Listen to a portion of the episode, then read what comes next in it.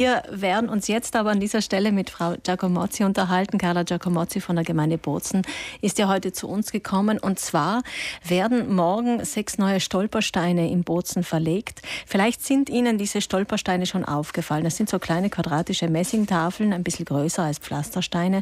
Und diese Stolpersteine finden sich ja in vielen Städten in ganz Europa. Initiiert hat es der Berliner Künstler Gunter Demnig.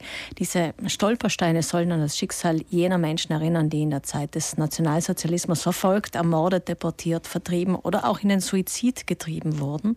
Morgen am 27. Jänner ist der Gedenktag der Opfer des Nationalsozialismus. Da werden eben diese sechs neuen Steine verlegt und heute schon eine Ausstellung eröffnet.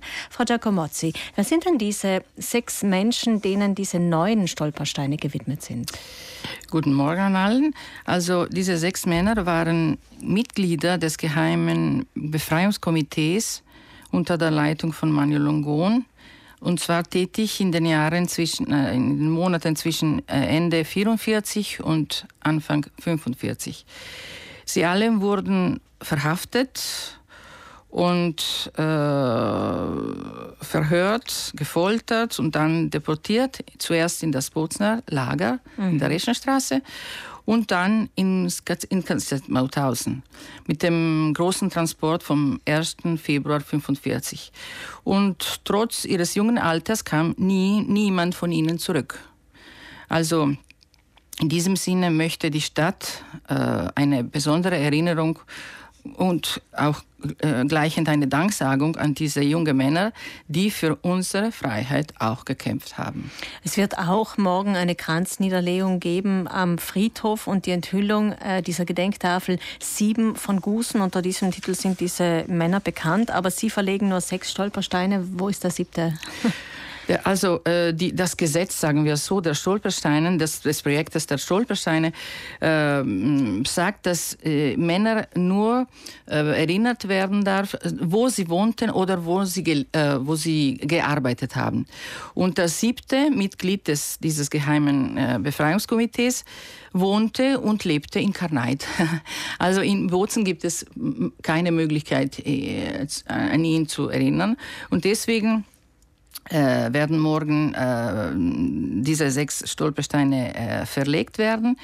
Und zwar an, die, an den Orten, wo äh, Ferrari, Frattini, De Gasperi, Masetti, Trevisan und Meneghini wohnten oder arbeiteten. Mhm. Die siebte könnte in der Gemeinde Kanait verlegt werden. Ja.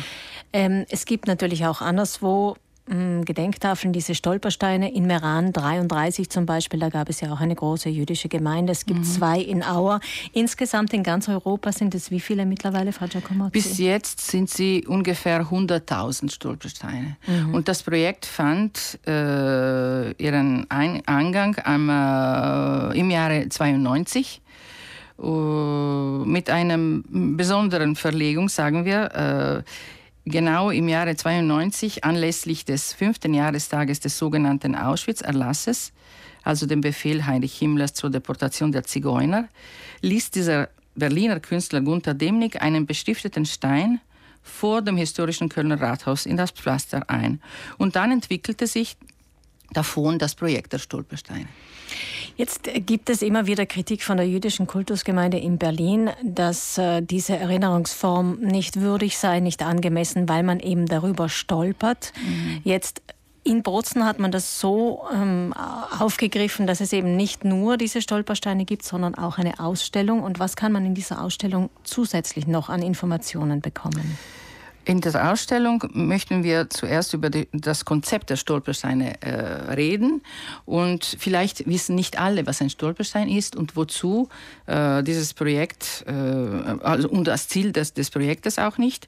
Und dann möchten wir einen, einen besonderen Augenblick auf die Bozner Stolpersteine machen und zwar durch äh, Dokumente aus, unser, aus unseren Archivbeständen des Stadtarchivs. Äh, wir, die, die Ausstellung wurde vom Stadtarchiv Bozen äh, gedacht und geführt.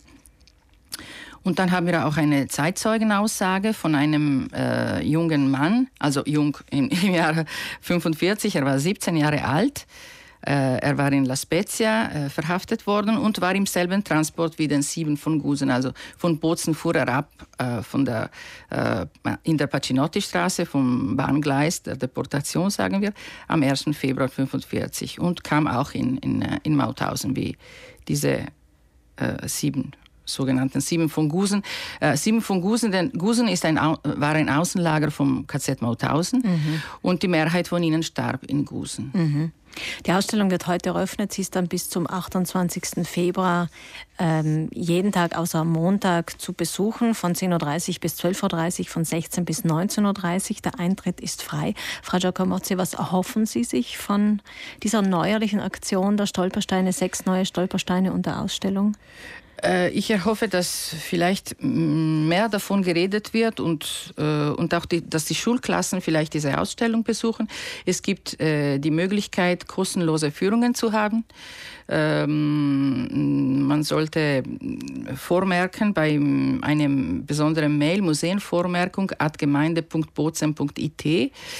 Ähm, also das, alle unsere Projekte sind kulturelle Projekte für die Stadt, aber im, Besonder, im Besonderen für die Jugendlichen. Mhm. Eine besondere Und für die Schulklassen. Ja, ja, ja, in Deutschland gehen ja gerade sehr viele Menschen auf die Straße, um gegen ein Aufflammen menschenfeindlicher, faschistischer Politik äh, einzustehen.